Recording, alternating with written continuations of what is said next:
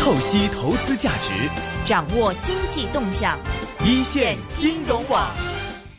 中国制造二零二五推出这个嗯这个报告出来已经有一段时间了，但实际上我觉得资本市场对于它的这个嗯重视度还不够。很多人，特别是香港听众，因为是比较国国内的事情嘛，我知道这是个非常非常重要的政策，但是很多人还是非常的不了解。那么包括说到底这个未来应该怎么样去做啊？到底这个政策对中国经济的意义在哪边？我们今天呢要。做一一个非常深入的一个探讨了。那么今天找到嘉宾非常非常的，我很荣幸啊，是请到了中国工程院的院士是朱高峰老师。朱院士您好，你好，啊，你好，嗯。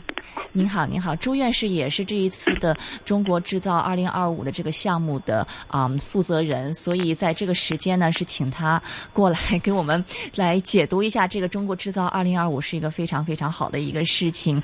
朱院士，嗯，讲到这个中国制造二零二五啊，就是很多人有一点嗯。到底就是对于这个经济方面的意义在哪边？为什么在这个时候我们要推出这样的一个宏伟的一个计划呢？我我想这样，因为中国这个改革开放三十多年来啊，这个经济发展还是很快的。但是在经济发展很快里边的话呢，制造业在里在这里边起了非常重要的作用。大概从这个二零一零年开始，我们中国制造的规模的话，在世界上边已经超过美国，在世界上边第一位了。嗯。那么，那么当然这个呃，因为零八年经济经济这个金融危机以后啊，世界上面这个经济格局发生了比较大的变化。呃，中国的这个经济格局也会有些变化。那么现在有人也也有的人觉得，我们制造已经发展规模这么大了，下步是不是还要继续把制造业作为主要的这个力力量去去做？或者现在的话，因为服务业已经要已经超，现在已经超过制造业了，在规模上面来讲，今后是不是主要要发展服务业啦？等等的话，有呃，同时国外的话呢，但是国外的情况是另外一个情况了。因为西方国家的话呢，现在发觉他们在这个在实体经济方面的话呢，这几年来呃，应该说有点削弱，这个这个这个虚拟经济搞得比较膨胀吧。嗯。因此呃，在在金融危机里边的话，受到了一些挫折吧。嗯。那么他们也需要重重新重视这个制造业的发展。嗯。同时，呃，另外一些发展中国家，呃，有些就是呃，可以说是呃，比如说跟在中国后边的一些国家吧，那么他们也现在要重视制造业的发展。所以在这种情况下边，中国到底怎么办？是制造业到底放继续放在一个什么位置？嗯，这在这是就是一个问题。嗯，在这个情况下边，我们作为中国工程院来讲，我们搞了一个呃重大的一个执行项目，就是要叫做中。中国的一个制造强国的战略，就是要把中国打造成为一个制造强国。呃，那么根据我们的建议的话呢，是建议中央政府就是建呃对搞这个中国制造二零二五这么一个一个一个一个，这这也也不是一个计划了，这是一种一个一个行动纲领吧。嗯。那么政府接受了我们这个建议，对不对？已经提着当从今年这个政府工作报告里边，克强总理就提了这个事儿，呃，提到了这个事儿，并且现在已经这个二零二五这个的文整个我这个文件已经已经正式公布了，并且各方面都已经行动起来。最近呢，也已经公布了，就是说我们建这这个中央政府建立了一个就是中国制造业制造这个强国发展的一个呃建设啊，叫强国建设的一个呃领导小组吧。嗯。由马凯副总理当组长。那么这个中国应该说各方面都已经在开始行动起来了。是。大体的过程是这么个过程。嗯嗯，是。因为因为我们我我我再说两句，就是我们就觉得这。尽管我们现在规模上已经挣到第一位了，但是我们的制造业还是大而不强的。嗯。呃，在很多方面跟这个呃西方的一些主要国家之间呢，还是有比有相当的差距。嗯。当然，各行业情况也不一样。浙江整体来讲，有些行业我们发展的还是比较好，但是这样的行业相对来讲还比较少。因此，我们总的来讲，我们觉得还要进一步的，呃，这是作为一个实体经济的一个一个一个基础吧。嗯。这个制造业还要继续发展，并且不但要。大，并且要做到大而强，要是因此就要做要制造强国这么一个一个发展战略。嗯嗯，这这个战略总总体上来讲呢，我们建议分三步走，就三个十年吧。嗯，这个到现在开始到二五年做完了，之后下一步的话，第二步就从二五年到三五年，嗯第三步的话就到四五年或者就到建国一百周年以前吧，嗯把中国打造成为一个制造方面的强国，大体大体上是这么一个一个情况。明白啊，您刚刚也提到嘛，就是说这个制造业到底现在放在什么样的一个位置？因为我们经常听人在那讲说啊，现在中国应该大力发展这个服务业，然后这个 这个制造业，好像很多人都觉得未必要这么大力发展嘛。您认为这个制造业究竟应该放在什么样的一个位置呢？呃，我们觉得制造业还是整个一个国民经济的一个物质基础吧，嗯也是人们生活的一个一个一个丰富提高的一个重要的内容吧，或者一个基本的内容吧。嗯因此，我发展大力发展服务业，我们完全赞成。但是我们觉得服务业要跟制造业的话呢，这里边有非常紧密的关系。呃，因因为现在服务业里边呢，比如说生产性服务业，那就是我跟制造业紧密结合的了，它就是为制造业服务的。那么这个当然没问题，就是要要依托于制造业来来整个一起来共同发展。另外一方面，生活性服务业就是我们呃人的话，日常这个用的这吃穿用这个这样要买这些东西，呃这这些这些服务业，这些商业啊，这个这个零售业啦等等餐饮业啦这些行业，这些行业的发展，你要要人有钱。对不对？要要居民能够有钱，能够去消费。嗯那么呃居民钱从哪来？你们发展制造业，把现在不是我们我们呃这个工人的这个工资水平不是在不断的提高嘛？这几年提高也很快嘛。嗯，啊，那么人有了钱以后，他才可能去做生生活消费，是是吧？这这是第二方面。第三方面也是公共服务业，像医疗啦、教育啦什么这些行业，这就政府要要去支支撑这些行业。那么政府也得有钱，政府有钱，政府的税收等等很大部分也是来自于这个制造业。嗯呃来自在，所以的话呢，就发展服务业跟发展制造业这两者是密不可分的。嗯啊密不可分。不是说我们现在要发展服务业了，我们制造业就可以放一放了，嗯而是要能够把制造业搞得更好，它的效益更好，它能够为大家提供更多的这个更好搞得更好的这个物质物质这个这个产品啊，以及它的一些经济来源。所以总的大概是应该是这么个关系。是，您刚才有提到这个现在要这个振兴制造业的话，要用三步走的一个战略嘛？那现在三步走的话，这三步是一五年，是二五年一步，三五年一步，四五年一步。如果是照这十年每十年目标来说，这三年我们分别要达到什么样的一个目标，才算是这个可以实现到这个中国制造二零二五的这个制造强国的这个最终的目标呢？呃，我们是这样，就是说，因为我是我们要讲做强国的话呢，是相对于西方国家来比较而言的，就比我们更更好的做的更好的一些国家来比较而言，因此我们构建了一个指标体系，嗯就是你要因为你要比嘛，总要有一个比较的东西的，所以我们构建了一个指标体系。根据这个指标，当当然在电话里边我不可能这个。这个这个说的太具体了，但是这个根据这么个体系，我们算出来跟西方主要国家，我们取了这个这一些国家的这以这个美国了、德国了、日本啦、英国、法国等等这这些国家，把他们的按照这些指标算出来的数字跟我们的进行对比，我们算出来一个强国指数。嗯嗯这个这个指数来讲呢，现在我们跟美国、跟德国、日本之间还是有有有有比较明显的差距吧。是，不好意思，我打断一下，这个强国指数主要是参考了哪几个要素呢？呃，我们定了一个指标体系，大概有四个方面。嗯。一个的话呢是就是规模了，呃，规模规模需要的我们呃一个是规模，第二个就是呃这个效益，嗯。呃效益质量效益吧，这个这个第二方面，第三方面就是结构，嗯。经济结构，呃，第四方面就是持续发展。嗯概这么四个方面，这四个方面一共有有取了十八个指标，嗯每一个里边都有几若干个指标吧，一共取了十八个指标，这我就我想我就不一个一个详细列列举了。嗯这样的话呢，比较起来，这这这个得出来一个总的一个一个指数。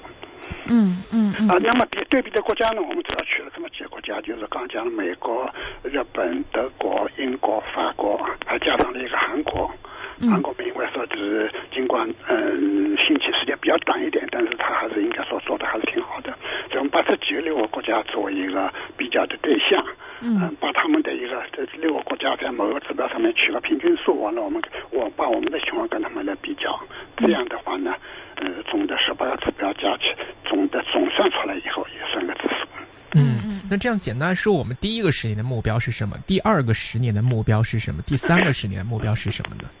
呃，我可以这么说一下，就是说，我们大概按照我们的指数算下来情况来讲，大大体上这样。就美国的话呢，尽管它现在制造业这些年来有些削弱的，它不是那么这个这个在比重占的比重不是那么大了，但是它总的指数来讲，呃，按我们讲这个叫我们叫叫制造强国指数吧，嗯它指数还是遥遥领先于其他国家的。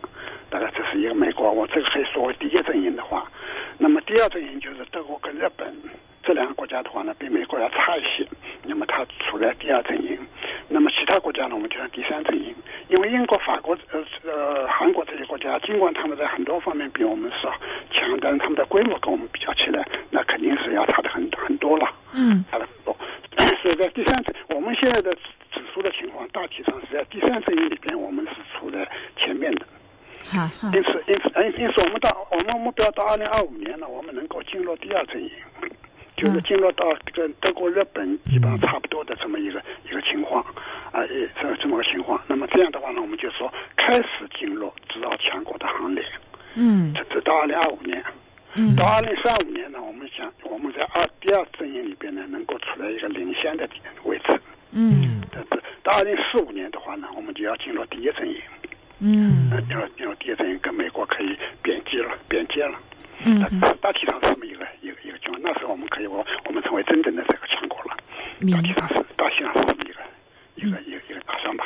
明白。其实我看到之前就是挺早之前您接受访问，应该十年前的时候就已经提到说中国制造业是嗯，就是嗯有一些大而不强这个问题嘛。然后到现在，其实这个制造业大而不强问题讨论了很多年。您觉得下一步真正能推动往前，我们到底有哪一些阻碍？到底需要做一些什么？嗯，应该这么说吧，这个这个历史过程必然也会有这么个过程，因为我们大家都知道，我们原来技术很差。嗯啊，这个建国以前根本就不要说了，是吧？建国以前就不要说了。那我还记得那时候戴阿金的时候，曾经为我们要要钢要达到超过千万吨而努力等等的话的 这种事。但到现在为止来讲，我们的钢产量已经是呃八亿多吨了。嗯嗯啊，但啊，但是美国现在也就是呃一亿吨左右吧。嗯所以，所以这个已经是不是同一个历史阶段了。但是，就说在这么一个历史阶段，特别是我们改革开放以后这三十多年来，我们在这规模发展方面，我们是确实取得了很大的成绩。嗯这个举世都都瞩目瞩目的这个成绩。当当然，同时我们在这个质量方面，我们在这个技术进步方面也取得了相当大的成绩。但是，但是尽管如此，我们跟他们比较起来，在技术水平上，在这个产品档次上面来讲，还是有相当的差距。嗯哼，啊可以举个例子就是我们在我们这个在进步在进步中间，啊，它还存在了问题，基本上就是这个情况。那么现在我们就要针对我们现在已经，因为规模已经到现在这个情况，你比如说八亿多吨钢，你还准备再再增加多少？现在不是增加多少的问题，很多地方都这个产能要要要要要要适当的减下来了，是适当的减下来了，对不对？因为呃，无论从原材料也讲好，从环境来讲也好，都不可能支撑下去了。嗯对对这，所以说，呃，但是我们要再进一步的发展，不是在产，我这样总体上来讲啊，并不是每个产品啊，嗯在总体上来讲，并不是在在产量上边我们是要增加多少多少，嗯而是说我们要在质量上边，我们要在价值价值方面，我们要要有比较明显的提高。嗯哼，就对总的格局是这么个格局。是，你可以举一个例子吗？就是比如说哪一个嗯大家可能比较熟悉的一些中国制造的产品，到底跟国外相比有哪一些技术方面一个差距？然后后面我们要怎么样去做？嗯，那那当然，我就说我们现在产业总体上是这么个情况，就是说嗯以某些产业，我们应该说已经达到或者是在世界上边前前列的情况了。比如最近出的比较多的，比如说呃高铁的问题，对不对？嗯呃，高铁我们现在已经可以出口了，并且也在国际上边的话，跟原来就是比我们发展早的一些国家可以竞争了，对不对？这个这个。再比如说，比如通信设备，大家大家也都知道，对吧？通信设备我们已经这个这个也也也已经呃，我们有的企业已经市场上面挣到第一位了，啊，挣挣到第一位了等等的。就是说有有一些这样的的领域，嗯但是多数领域来讲，我们跟人家比较起来还是有差距，然后有差有的差距还比较大，有差距比较大。比如说我们的飞机，对吧？到现在为止知道，我们现在的呃大大飞飞机这个客机的话，呃，全部都是进口的。嗯正在努力在做，但到现在为止还在还在做的过程里边，还做的过程里边。当然，我们的大型飞机做出来了以后，这个能够用了以后，也还是在国际上面来讲，也还是属于中型飞机。嗯啊，也还是中型飞机，对吧？这个当然就比较明显了，那差距。呃，对吧？其他方面也是这样的。你你你比如说这个这个呃集成电路，对吧？那集成电路这是另外一个例子，就是说我们既然数量当，就是说呃我们去年进口一年进口的节能电路的这个价值量到这个两千多亿美元。嗯哼就是说有两千多，就大概我们国内用的这个节能电路百分之八十以上是进口的。啊哈所以这个进口的这个进这个两千多亿美元的这个进口额已经超过石油、天然气每年进口的数字。大家知道我们我们油不多，对吧？我们大量百分之六十要依靠进口，但是我们节能电路是百分之八十要依靠进口。嗯当然，这个这个进口了以后，当然这里边有很大一部分，半或者更多一点是又出口了，就装在机器上面又出口了。做一个对，组装当然当然有的有的人不太服气，说我们没有进口那么多，但是你你你总的你还是进口了嘛，是对吧？进口管进口，出口管出口嘛，这两条路嘛。是是是是因为我们在中国组装很多电子设备，但这里边集成电路用的是国外的，是，那大概都是这样情况。嗯嗯，那这当然比较极端的例子了。嗯啊，比较极端的多数例子我们也现，比如说我们的电冰箱也好，我们的电视机也好，我们的什么也好，现在数量都非常大。嗯那，我们的手机是吧？手机的话，现在数量也是非常大。嗯对，但是应该说我们我们的手机到现在，呃有的人说我们应该说比 iPhone 也不差了或者怎么样，但是总的来讲跟他们还是有差距。我们的好的手机当然做的也很好，但是比如说人家人家能够卖几千美元，我们现在的话呢，也就是卖卖个呃不是几片美元了，就是说几千美元或者多少的。是嗯，我们我们现在是能够买有的就是一两百美元吧，明白这种这种这种比较多，对不对？当然也有一些高档的，但是比但比较少。明白，是但但到后我们未来到底有一些什么样的一些措施可以去就加快这一个，就是说往更高质量、更好技术这一个条路上走的这样的一个进程呢？因为我看到，比如说有有这个就是呃工信部在解读这二零二五的时候，他提到有些什么，比如说像什么价格、税收体制改革啊、国有企业改革等等等等，您可不可以具体讲讲有哪一些措施是帮助这个进加快这个进程呢？我我想从两个方面来讲，从这个这个文从文件内容来讲也可以这样。一个方面就是说，因为这不是一个具体的计划，因为呃计划来讲，我们要要制定“十三五”规划，完了下面还有“十四五”规划，在那里边会有有具体计划。这是一个纲领性的文件。明白，这纲领性的文件的话是面向全国、面向整个行业的。嗯所以我想一个方面，首先是行业本身，我们是一个动员令，就是说我们整个全体制造业，这个有上亿的这个这个职工，要共同努力起来，使得我们能够在制造强国的这个路程上边，我们要发挥我们直接作用。嗯我们不是说没什么事可干了。是吧？或者是有的我说我破产了，当然会有企业破产，这没问题，对不对？但是我们整个行业来讲，我们要很好努力，要我们的前面的道路还很长，需要我们做极大的努力，是吧？有些事情过去我们做的做了，但是做的还不够好，今后我们要做得更好，嗯是这让大家有个信心，有个有个方向。嗯哼我想这是非常重要的，因为如果说大家呃企业不努力的话，你你你再讲没用，啊、再讲没用。所以我想，同时往哪些方向去努力？比如我刚刚讲，比如说质量提高质量的问题，嗯对吧？提高我们的价值量的问题。我们在技术方面，我们过去大量的引进人家的，现在我们消化吸收了，有的消化吸收了，有的还没有消化吸收。明白，有的我们自己要创造一些新的技术，但这些工作也是多需要我们企业自己来努力来做好这个工作。嗯大概我觉得这是这是这最基本的方面。嗯在这个基础上，那么政府要采取措施做一些，就像就像你刚才提到的，比如说在呃金融政策上边，在财政财政政策方面等等的话呢，在体制机制方面，特别是在市场市场秩序的打造方面，啊还需要做进一步的努力。啊好。的努力。市场秩序的打造，这是什么意思啊？啊，那就是市场能够有个正常的竞争的秩序。你也知道，我们国我们这个呃内地来讲，现在就是市场上面有些地方诚信不是太好，大概你们也都听说了，对不对？有些这个产品质量不好啊，嗯哼或者是等等的话，就是说呃有有有些这个交市场交易里边的话呢，不是很规范呐、等等或或或者说等等这一类的问题吧。所以说竞争中间是不是有些不是很规范的啊等等这样的问题，对吧？所以这些的话就影响你整个正好的，就是说我我这个正当的企业我去做，有的人呢不太正当的手段在那跟我竞争，那我就竞争不过人家了，对不对？那么所以政府就要政府就应该有这个打造这个这个这个市场正好秩序。嗯我们也也会有些地方有些地方保护主义啦等等这种情况也都有，那就需要政府去解决这些问题。明呃政府这不是企业本身能够解决的问题。是啊明白当然，政府另外呃，政府另外一个方面就是我要重点的扶着某些某些领域，嗯就你们你们可能会注意到这里边提到十个领域或者多少领域，那么这个的话就是一些重点的一些领域，就这些领域有些问题，单靠企业做呢是力量不够的，需要政府的那去给予具体的支持。那这个的话呢，这里边也都列了，我想我就不一个一个说了，是。是十大重要的一个这个产业嘛，对对对，也需要这个政府的一个重点的一个领域。但我们都在讲说这个现在啊、中国经济在转型嘛，您觉得现在比如说在强调这个啊，要把我们制呃变成一个制造大国，对整个一个中国经济的一个转型或者是未来一个发展有什么样的一些意义呢？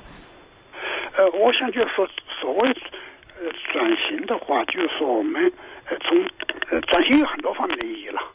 但从经济结构方面来讲，比如说我们讲制造业应该从原来的规模很大转变成为一个就是大而要强，嗯。呃这这本身就是个转型了。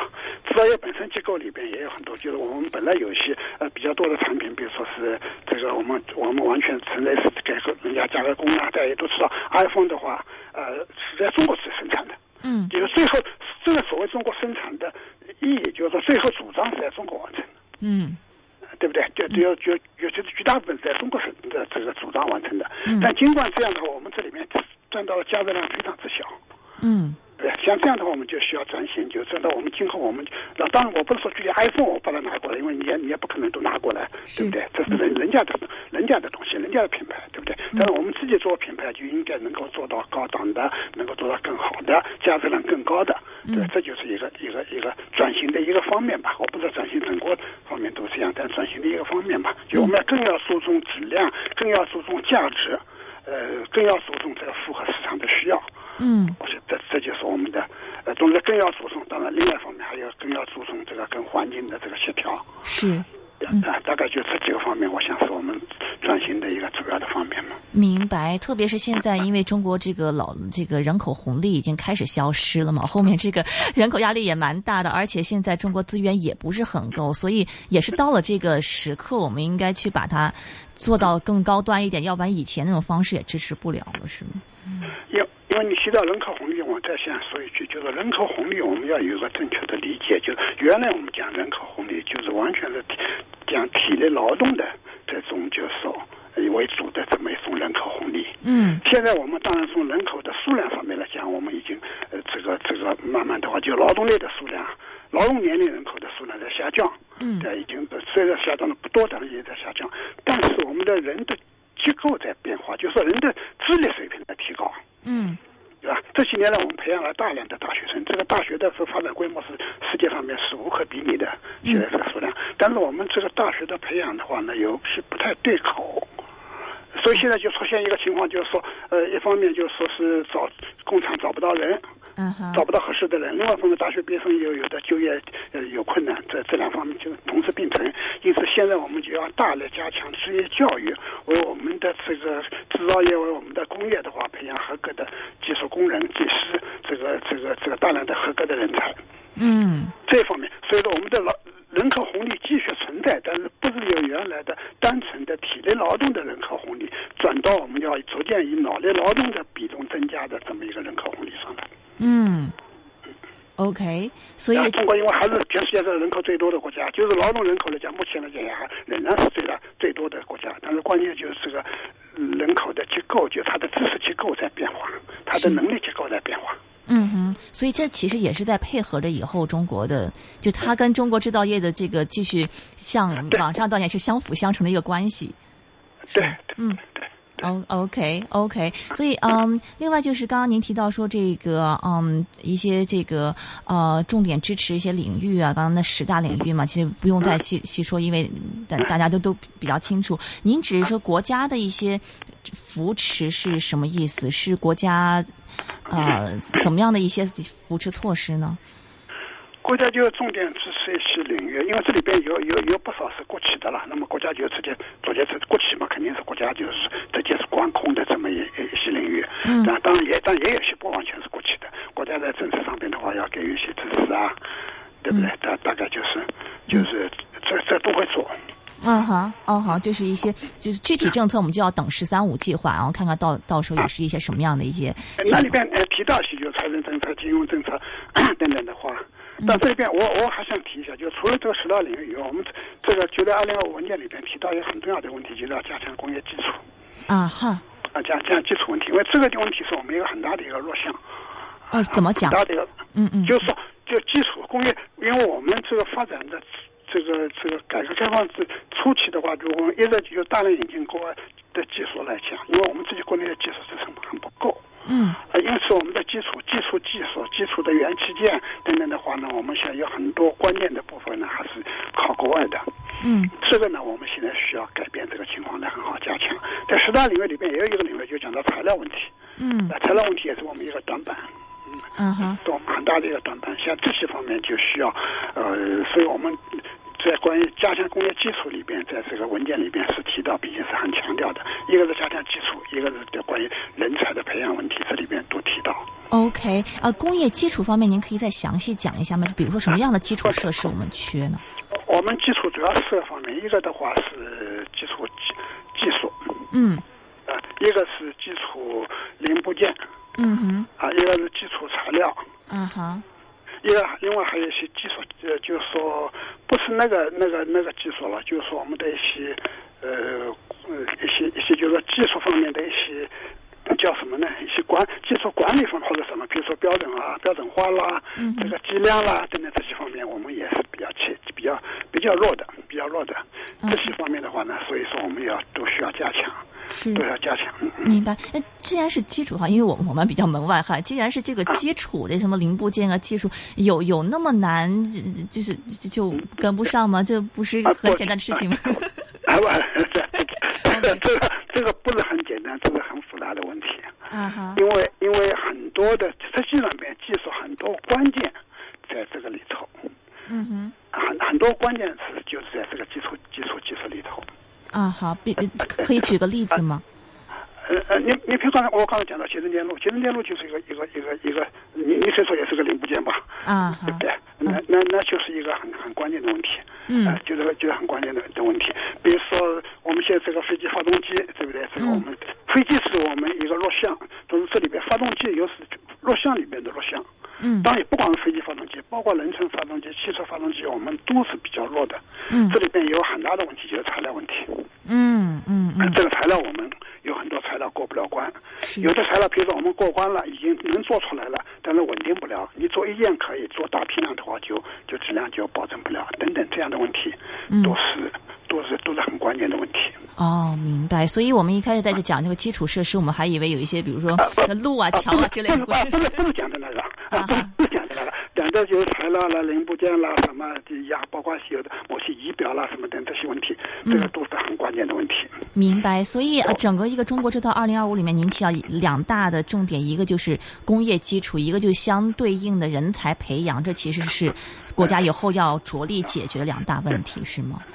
对对对对，我们最近这个最近这几年，如果你们注意到的话，就是我们政府的话非常关心这个职业教育的，这已经下了很多文件。最近的话，包括呃这个人大，我昨天我我电视上面看到，就是是啊不呃是呃这个委员长亲自带队去调研职业教育到底怎么发展。嗯哼，所以所以所以对这个是现在是给予相当充分的重视。当然，整个这个扭转的，因为我们这个社会的情况啊，整个这个人民的情绪来讲，对职业教育是这个地位是不高的。嗯，所以所以在人家不愿意上上职业教育，这我们跟这德国什么的国家有很大的差别。在德国，你上了职业教育，跟你上了本科学校的话，呃，地位一点差别都没有。是，并且很多这个呃技师啊和这个这个这个工资啊待遇啊很高的，嗯对吧？嗯。但是我们呃中国内地的情况就不太一样。嗯。我因为一直来讲，大家都觉得好像这个学这个这个这个 学了以后就要就要就要当官呐，或者当什么，都是属于这种这种思想比较浓。嗯。所以呢，真正我学了以后，学上了学以后，我去做个工人，我去当个比较高的技术工人，这方面来讲的话呢，包括家庭，包括社会的这个舆论各方面来讲，都是不是很在这方面很有利的。所以现在要大的扭转这个情况。是是，也能看得出来，其实整体的这个呃这这个职业方面，这个技术人才是还是蛮缺的，所以呃也是非常重要这一块一个发展。OK，今天非常感谢是中国工程院院士，也是啊、呃、中国制造二零二五这个项目的负责人呢，非常、呃、很 nice 的跟我们很这个深入的探讨一下，到底这个中国制造二零二五的重点在哪边，然后对经济有一些什么样的一些啊、呃、影响。那么非常感谢是朱院士，谢谢您。谢我我也谢谢你们关注这个问题。谢谢朱院士呢，那么是接受我们的访问来谈一谈啊，中国制造二零二五。那么这个计划他是主笔人嘛，所以请到他来来啊谈一谈呢是非常权威的。那么他可能因为呃语速比较快，所以我在这里呢再稍微总结一下刚才朱院士所讲的一些要点。首先第一件事情就是讲到这个中国制造二零二五现在出来只是一个纲领性的一个文件，什么叫做纲领性的文件？就是说啊、是个大。概的一个方向要去怎么走，那么具体的有很多的这个措施会去配套这个中国制造二零二五的一个发展，包括财政方面措施、税收方面措施。整体一个产业调整方面一些措施，而这一些呢都会在后面的这个啊“十三五”啊、“十四五”这些计划里面来会有细节会出台，所以后面的一些这个细节，那么大家可以关注“十三五”、“十四五”到底会出一些哪一些细节去啊、嗯、推进中国制造业的一个发展。那么主要他讲到呢，现在中国制造业是一个大而不强的问题，整体来说呢，啊、这个规模是非常的大，那么有一些的行业也发。发展的不错，比如说像高铁呢，也算是啊进入了一个世界比较前列的这么一个地位。但是大部分情况是，有很多的这个啊制造业的这个质量还是。不太行，而且有一些关键的技术没有掌握，比如说我们现在中国在造这个飞机，那么飞机的这个啊、发动机呢，就完全这个技术全都是国外的，那么中国现在还没有掌握相应的一些技术，所以他就是提到主要有两大问题去要去解决，一个是增加这个基础建设，而所谓基础建设，并不是说我们建多呃多建一些桥啊，多建一些路啊，而只是说这个有一些的这种，比如说啊、很。基础一些东西我们是不掌握的，比如说有一些材料，像发动机里面的啊、做发动机需要一种很特殊的材料，那么我们现在工艺还没有达到，那么或者是说工艺达到，但是没有办法进行量产，所以这一方面。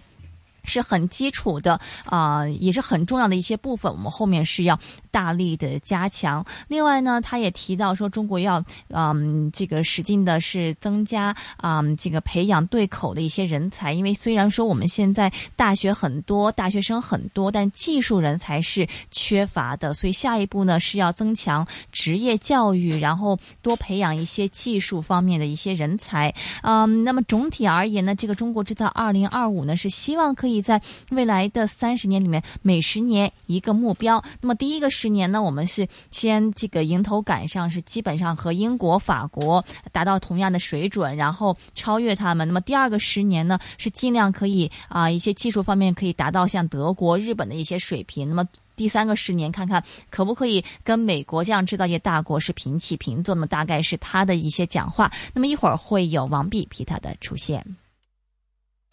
每天追踪金融市况，紧贴最热门财经话题。财经话题，专家独到分析，透析市场投资动向，精彩内容，一切尽在。逢星期一至五下午四点到六点，AM 六二一，DAB 三十一，香港电台普通话台，一线金融网，金融网，每天两个小时，陪你详细探讨投资部署。